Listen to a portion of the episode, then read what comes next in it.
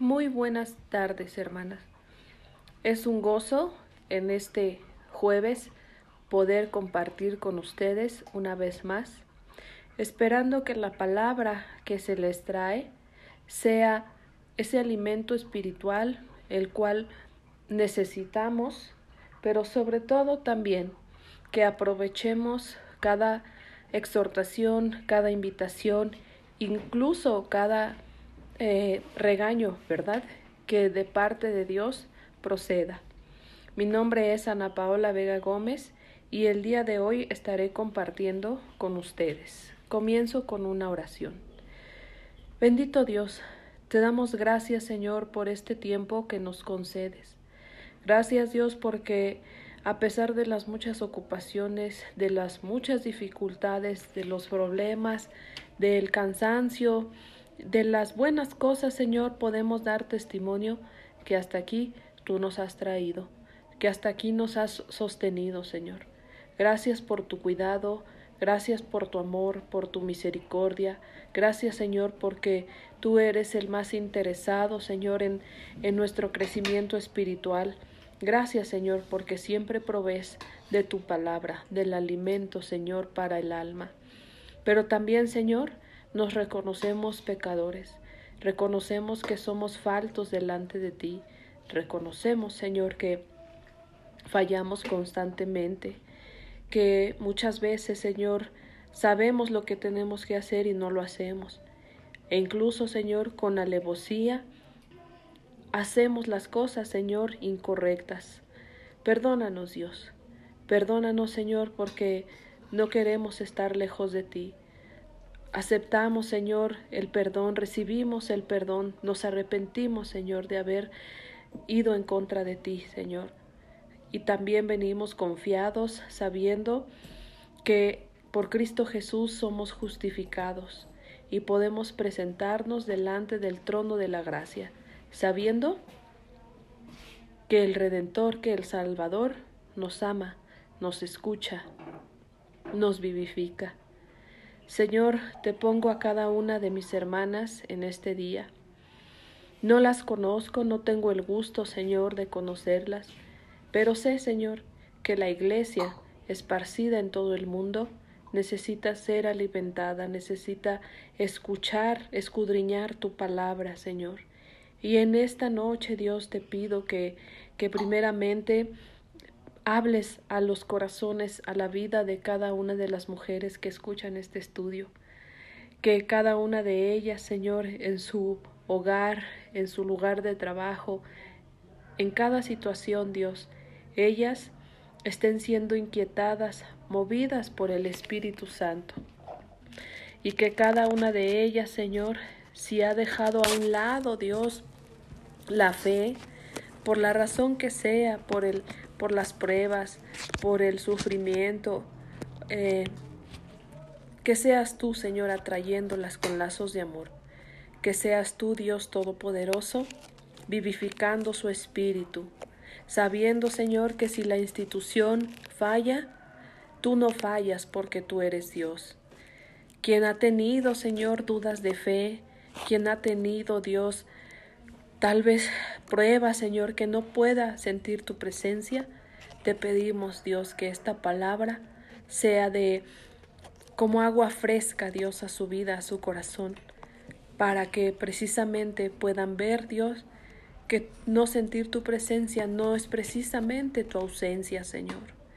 Y que aún, Señor, si hemos pecado y si estamos siendo disciplinados, tú estás, Señor, actuando en nosotros. Tú nos estás corrigiendo porque nos amas. Me pongo a mí también, Señor, en tus manos, sabiendo la responsabilidad que tenemos cuando predicamos tu palabra, cuando tratamos, Señor, de discernir lo que tú quieres decirnos y comunicarlo a los demás. Ponemos este tiempo en tus manos, Señor, esperando que este mensaje sea, Dios, ese fruto apacible que florecerá en su tiempo. En el nombre de Jesús. Amén.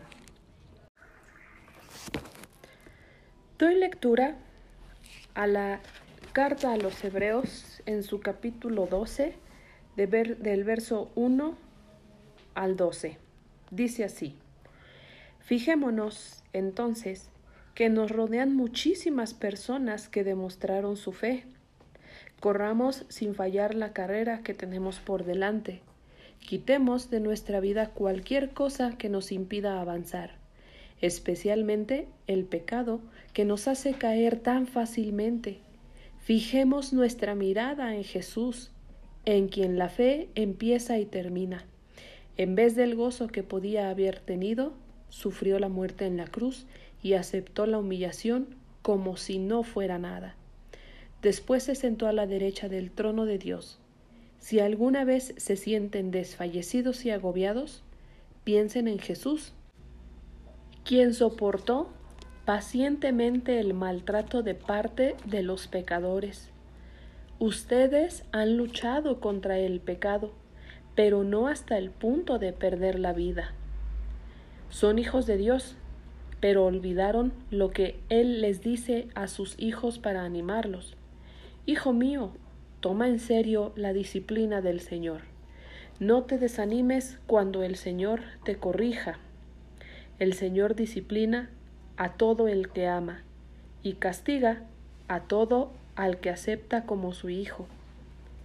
Entonces soporten esos sufrimientos como se acepta la disciplina de un padre porque Dios lo hace como un padre que corrige a sus hijos. Si Dios no los disciplinara, significaría que ustedes no le importan. Cuando un padre no corrige a sus hijos, es porque realmente no los considera sus hijos. Todos hemos tenido padres en la tierra que nos han disciplinado y nosotros los respetamos. Entonces, es aún más importante someternos a nuestro Padre Celestial para poder vivir. Nuestros padres en la tierra nos corrigieron por poco tiempo. Lo hicieron de la mejor manera que pudieron. Pero Dios nos corrige para ayudarnos a ser santos como Él. No nos gusta cuando nos corrigen porque nos duele, pero luego de haber sido corregidos da buenos resultados. Entonces nos llenamos de paz y empezamos a vivir como debe de ser. Fortalezcanse nuevamente porque se han debilitado. Di lectura a la carta de los Hebreos en su capítulo 12, verso 1 al 12, en la versión llamada La palabra de Dios para todos. La carta a los Hebreos es una carta que está invitando constantemente al creyente a volver a Cristo, a reconocerlo como Salvador, como el Mesías, como la máxima revelación de Dios por encima de los ángeles de Moisés, de la ley, de los profetas. Y en esta tarde quiero aterrizar en específico este pasaje con el personaje, un personaje muy interesante del Antiguo Testamento, que es Esaú. ¿Cuál es su relación con la carta a los hebreos? Pues que precisamente en el capítulo 11, todo el capítulo 11 de Hebreos, está dando una larga lista de testigos de la fe, aquellos hombres y mujeres que no precisamente recibieron la promesa, pero que a pesar de las dificultades, a pesar del sufrimiento y de sus propios errores, de sus propias fallas, permanecieron firmes en la fe. La Biblia no tiene reparos en presentarnos a estos personajes tal y como son. Y es precisamente en Esaú, este personaje lo he escogido porque nos está exhortando la Biblia en el pasaje 5, diciendo, Hijo mío, Toma en serio la disciplina del Señor. No te desanimes cuando el Señor te corrija. El Señor disciplina a que todo el que ama y castiga a todo el que acepta como su hijo. En Esaú encontramos a un tipo de creyente. Esaú es, una es un personaje muy interesante porque Esaú a simple vista parece ser un buen prospecto para el cumplimiento de la promesa. Era el primogénito, efectivamente, por, por segundos o incluso tal vez por algunos minutos. Era el primogénito, el mayor. Después le siguió Jacob, porque son gemelos. En la adultez, Esaú era un hombre robusto, un hombre de campo, un hombre especializado en la casa. Comparado con Jacob, Jacob era un hombre más tranquilo, un hombre de hogar, incluso era el favorito de su madre. Pero vemos en Esaú un rasgo del carácter muy importante. Eh, me es preciso señalar que Esaú significa velludo, rojizo. Así él era físicamente. En muchas culturas y aún en nuestra época, un hombre con estas características, un hombre fuerte, un hombre varonil, representaba fuerza. Físicamente cumplía con los requisitos. Y si recordamos la historia, Esaú llegando de un día exhaustivo de casa, le pide a su hermano, ¿verdad? A su hermano Jacob, que estaba preparando un potaje de lentejas, que le diera de comer, que se iba a morir o sentía que iba a morir de hambre. Esta petición en sí misma no tiene nada de malo. El problema es que Esaú negocia un potaje, una comida, por algo muy importante, su primogenitura. En el contexto que estamos hablando de la Biblia, en estas culturas, la primogenitura implicaba muchas cosas. La mayor parte de la herencia de la casa paterna pasaría al hijo primogénito. Incluso el líder del clan o de la tribu sería el primogénito. Las bendiciones las recibiría el primogénito. ¿Qué nos denota, qué nos señala esta actitud de Esaú al vender su primogenitura por un plato de lentejas? Que no está pesando, no está tomando en cuenta las cosas que no se ven, las cosas eternas. Esaú es un hombre que menosprecia la bendición de Dios, que tiene en menos lo que Dios le puede dar. Probablemente con un toque de ingenuidad,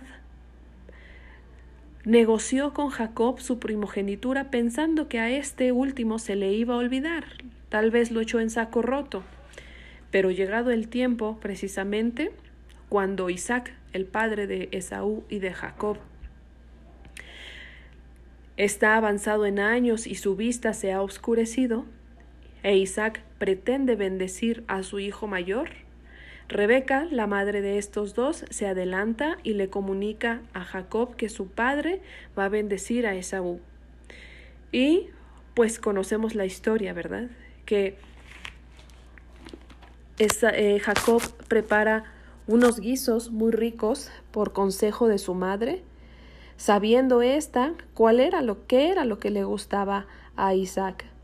Y no solo se resuelve ese problema, la inquietud de Jacob es que le menciona a su madre, pero mi padre me va a tocar y mi hermano es un hombre velludo.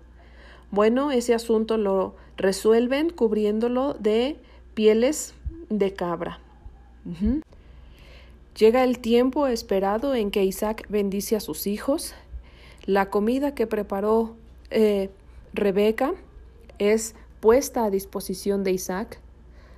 Jacob se atavía de las pieles para haciendo creer a su padre que era Esaú, y efectivamente Isaac bendice a Jacob.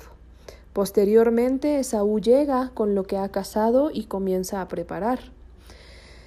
Y cuando dispone de la comida a su padre, éste le dice, le pregunta, ¿quién eres? ¿No? Entonces, sabiendo Esaú que la bendición había sido dada, con amargura, ¿verdad? Le dice a su padre, no tienes otra bendición para mí, no tienes algo más para mí. El, el, tema de la bendición, de las bendiciones en el Antiguo Testamento es un tema complejo, digno de una exégesis, la cual en este momento no lo vamos a ver. Lo que quiero recalcar es que mencionaba yo que Esaú puede estar mostrando a un tipo de creyente. Esaú refleja aquella persona que tiene en menosprecio a Dios, que tiene en menosprecio a las cosas eternas, las cosas que no se ven efectivamente. Podríamos decir del carácter de Esaú que es un hombre impaciente y ávido, que tiene un deseo fuerte e intenso de tener, hacer o conseguir algo. El carácter ávido de Esaú lo lleva a obtener del guiso de Jacob por encima de todo. No se trata en sí del guiso, sino que para él valía más en ese momento este potaje, valía más que su primogenitura, que el tener las bendiciones de Dios. Su impaciencia refleja el menosprecio a su primogenitura y a Dios. Probablemente no se detenía a meditar y sopesar sus palabras y acciones. ¿Qué relación tiene Esaú con la carta a los hebreos? Dice el verso 13 de capítulo 12 de la carta a los hebreos. Fíjense bien por dónde caminan para que su debilidad no los haga perder y así puedan salvarse. Es precisamente Esaú una persona que se deja dominar por su debilidad.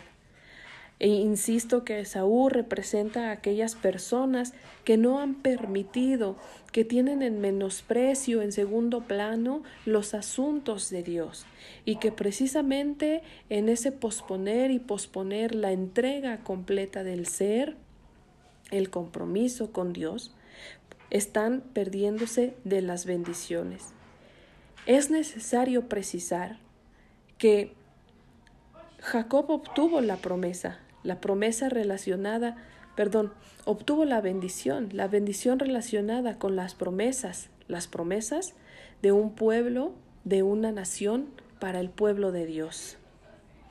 Esaú también es necesario recalcar que fue bendito. De él también hubo descendencia, de él también se formó un pueblo grande. Pero no en la misma medida, las bendiciones no fue en la misma medida que las de Jacob, porque a Jacob también se le hizo promesa. Promesa que precisamente también se le hizo a Abraham, a Isaac. La relación con la carta a los hebreos viene en el verso 39 del capítulo 11. Todos ellos son reconocidos por su fe, pero ninguno de ellos recibió la promesa de Dios. Dios tenía planeado algo mejor para nosotros. Él quería perfeccionarlos también a ellos, pero solamente junto con nosotros. Queridos hermanos, es necesario precisar que aquí el, el no obtener la bendición, el no obtener lo bueno eh, de Dios, por decirlo así, no va relacionado con la salvación. Bueno, déjenme aclarar no estoy enfocándolo en la salvación y yo espero que usted vaya hilando, sino me estoy enfocando, otra vez lo vuelvo a leer, el verso 5 del capítulo 12 de los Hebreos, Hijo mío, toma en serio la disciplina del Señor. No te desanimes cuando el Señor te corrija. ¿Hemos pecado? ¿Hemos fallado? ¿Hay solución para esto?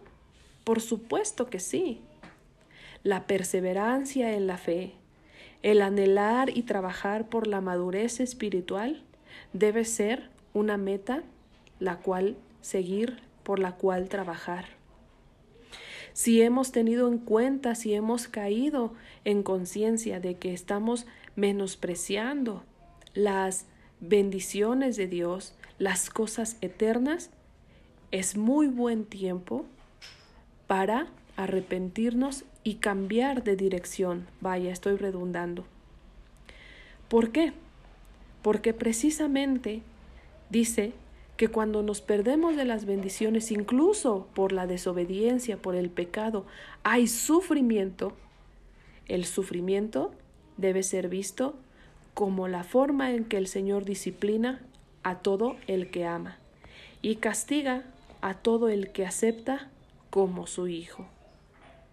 Más allá de renegar en contra del sufrimiento, ya sean por consecuencias del pecado o meramente injusticia, también puede ser, debemos ver esta disciplina como un acto amoroso de Dios, porque si no lo vemos de esta forma, caeremos en la misma situación que Esaú.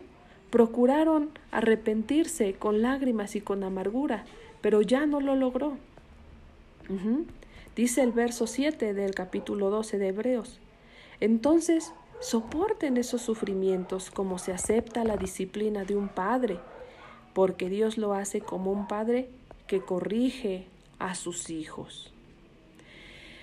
Se dice de Esaú también que tomó dos mujeres, dos mujeres que no eran o no estaban consideradas mujeres correctas para un matrimonio. ¿Por qué? Porque retomando un poco el ejemplo del matrimonio de Isaac y Rebeca, cuando Abraham manda a su siervo a, a, buscar esposa para su hijo Isaac, este le dice, pero de las mujeres de aquí, no, no, no conocen a Dios.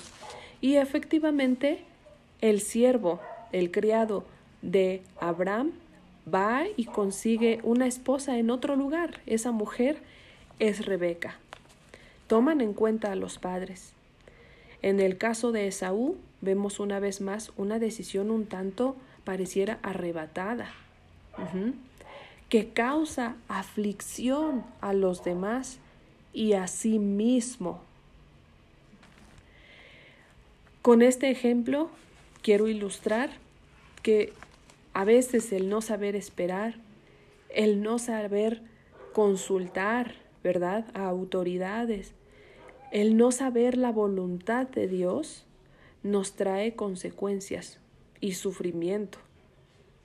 Pero insisto, pero insisto, la palabra nos exhorta, diciendo en el verso 12, fortalezcanse nuevamente, porque se han debilitado, Fíjense bien por dónde caminan, para que su debilidad no los haga perderse y así puedan salvarse. Esaú, al tomar a mujeres por esposas a Judith y Basemat, estaba desobedeciendo gravemente a sus padres. No tenía respeto por ellos. No tomó en cuenta la opinión de sus padres. Esta actitud irreverente era también hacia Dios. Y por supuesto Esaú sufrió las consecuencias. Insisto, queridos hermanos, aquí no estoy hablando de la apostasía. La apostasía es otra cosa totalmente diferente. Solo puedo adelantar que el apóstata persiste en el pecado y justifica el pecado. Aquí estoy insistiendo que ante la debilidad del caminar, ante el desánimo, incluso ante la actitud necia que el creyente puede, que no está exento en caer, el Señor nos está exhortando a que si estamos débiles, débiles, perdón, si estamos eh, desviándonos, dice el, en el verso 2, fijemos nuestra mirada en Jesús, en quien la fe empieza y termina. Sufrió la muerte en la cruz y aceptó la humillación como si no fuera nada.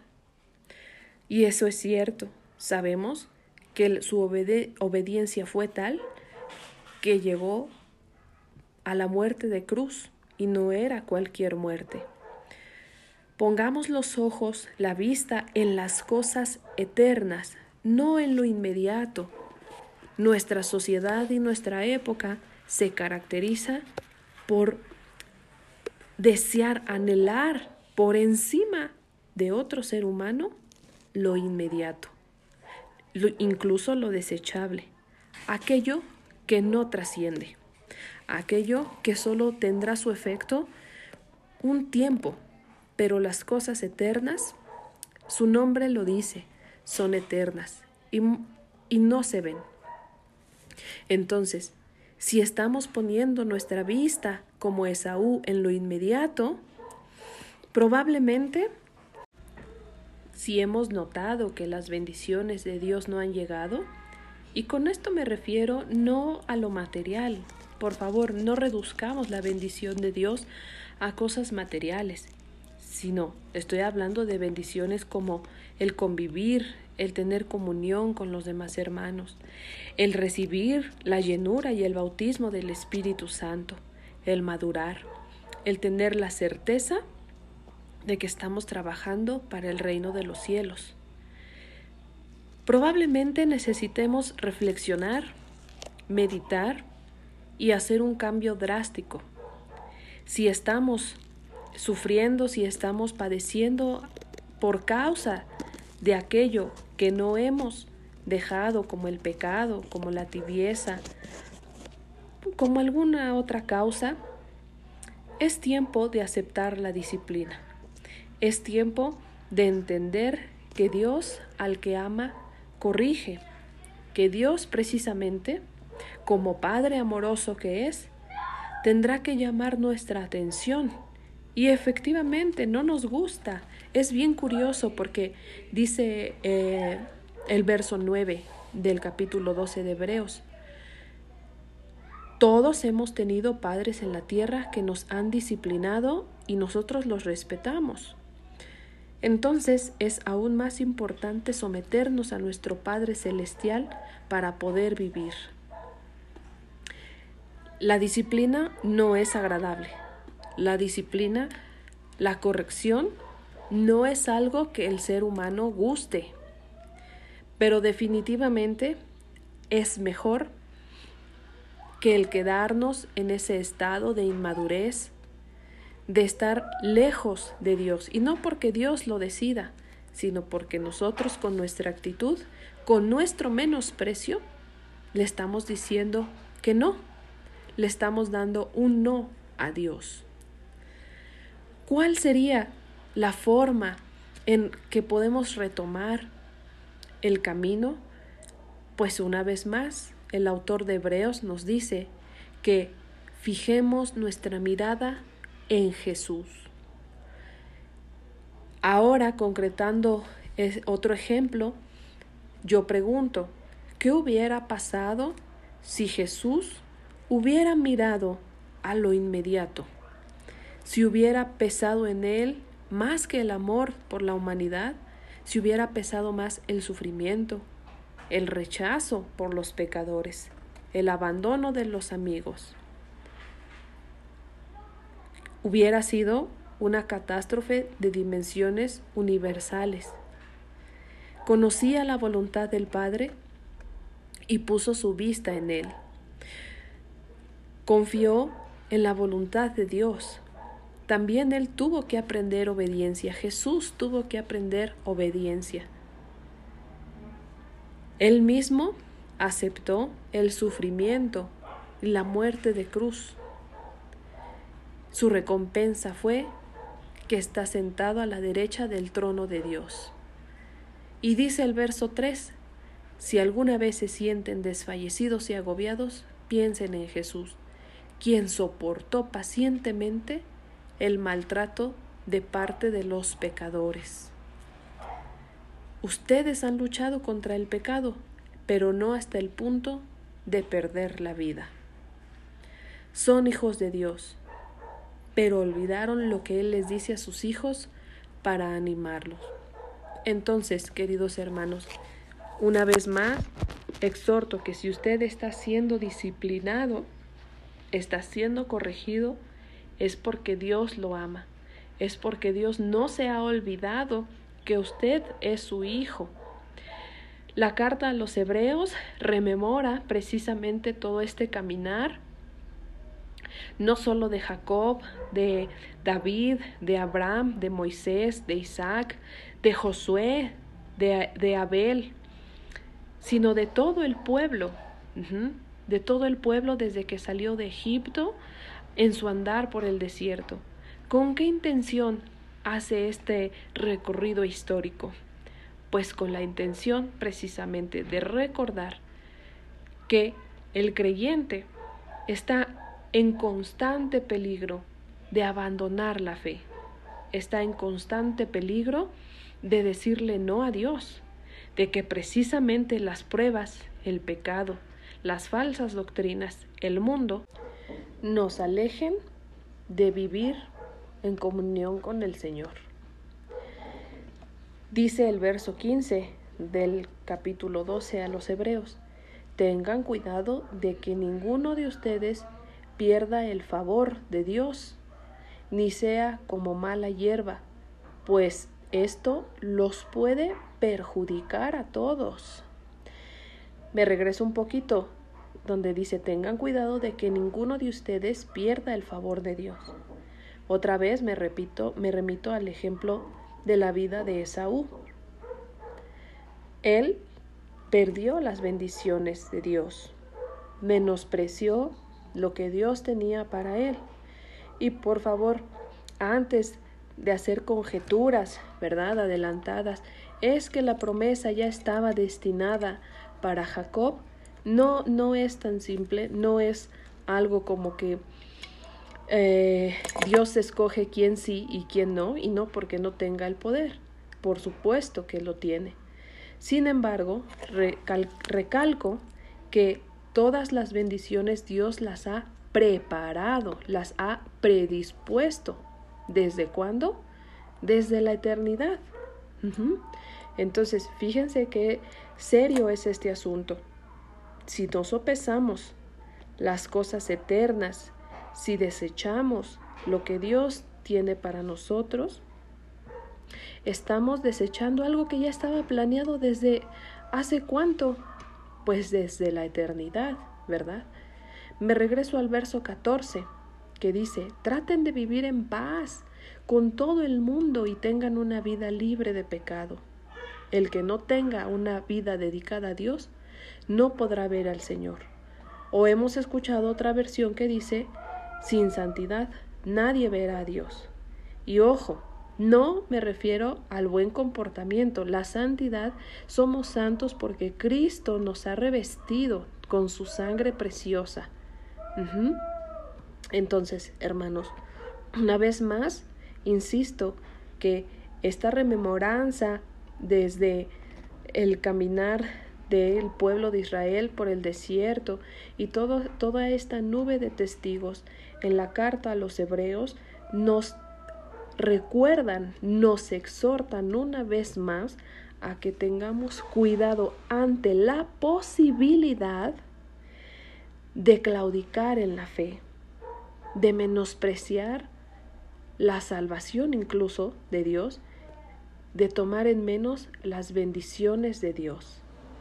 Si la debilidad, si el sufrimiento no fuera una posibilidad, la carta a los hebreos no tendría razón de ser. Pero así como Pablo una vez más exhorta a que cuidemos nuestra salvación, y no solo la salvación, mencionaba yo eh, hace minutos atrás que no me estoy refiriendo en específico a perder la salvación, pero sí es necesario cuidarla y con ella todas las bendiciones, por supuesto, ¿verdad? Que Dios ha dispuesto para nosotros. Veamos en la vida de Esaú ese reflejo que tal vez eh, nos está señalando, nos está apuntando a nosotros. Y no menospreciemos el consejo de parte de Dios, porque si en un ejercicio de humildad reconocemos que hemos caído en esta actitud, es tiempo todavía, es un tiempo idóneo todavía para volver a retomar el camino, puesta la mira en Jesús. Mientras haya vida, hay posibilidad de volver a los brazos del Señor.